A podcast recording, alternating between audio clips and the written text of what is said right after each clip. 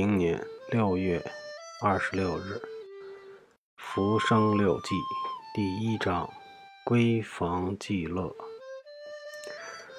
余生乾隆癸未东浦一月二十有二日，正值太平盛世，且在衣冠之家。后苏州沧浪停畔，天之厚我，可谓至矣。东坡云：“事如春梦了无痕，苟不记之笔墨，未免有辜笔苍之后。因思官鸠冠三百篇之首，被列夫妇于首卷，予以次第及焉。所愧少年失学，稍识之无。不过。”记其实情实事而已。若必考定其文法，是则明于构建矣。余又聘金沙于氏，巴陵而邀，取陈氏。陈名云，字淑贞，旧是新余先生女也。生而淫秽，学语时，口授《琵琶行》。既能成咏，四灵石窟，母金氏，弟克昌，家徒壁立。云继长，贤女红，三口养其十指共济。克昌从师，修谱无缺。一日于书壁中得《琵琶行》，挨字而认，使识字。刺绣之匣，渐通吟咏。有秋亲人影瘦，霜染菊花肥之句。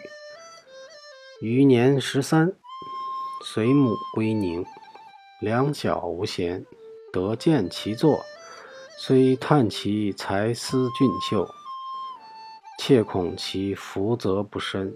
然心著不能事，告母曰：“若为儿则父，非疏解不取。”母亦爱其柔和，寄托金约之。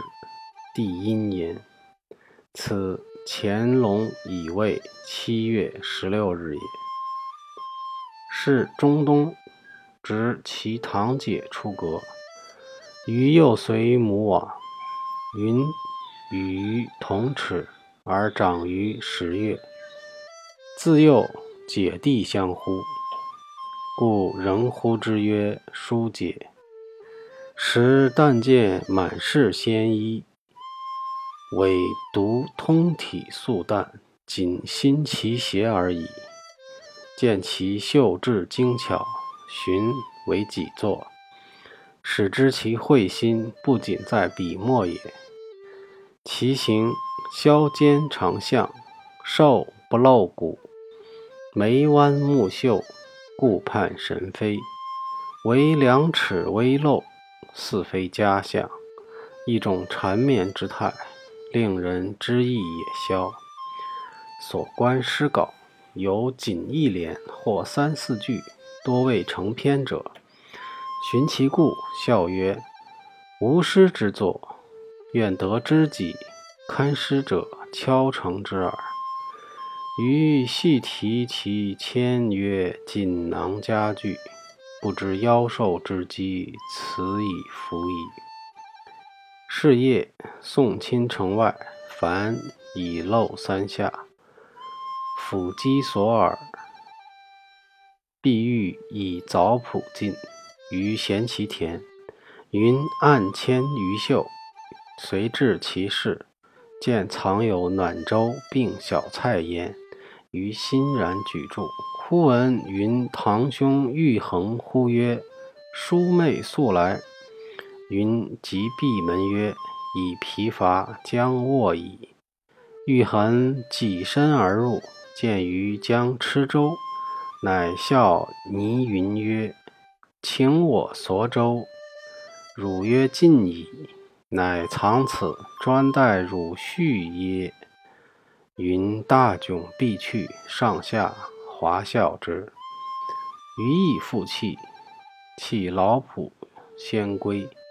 自蚩舟被朝，再往云际藏匿，使之其恐夷人笑也。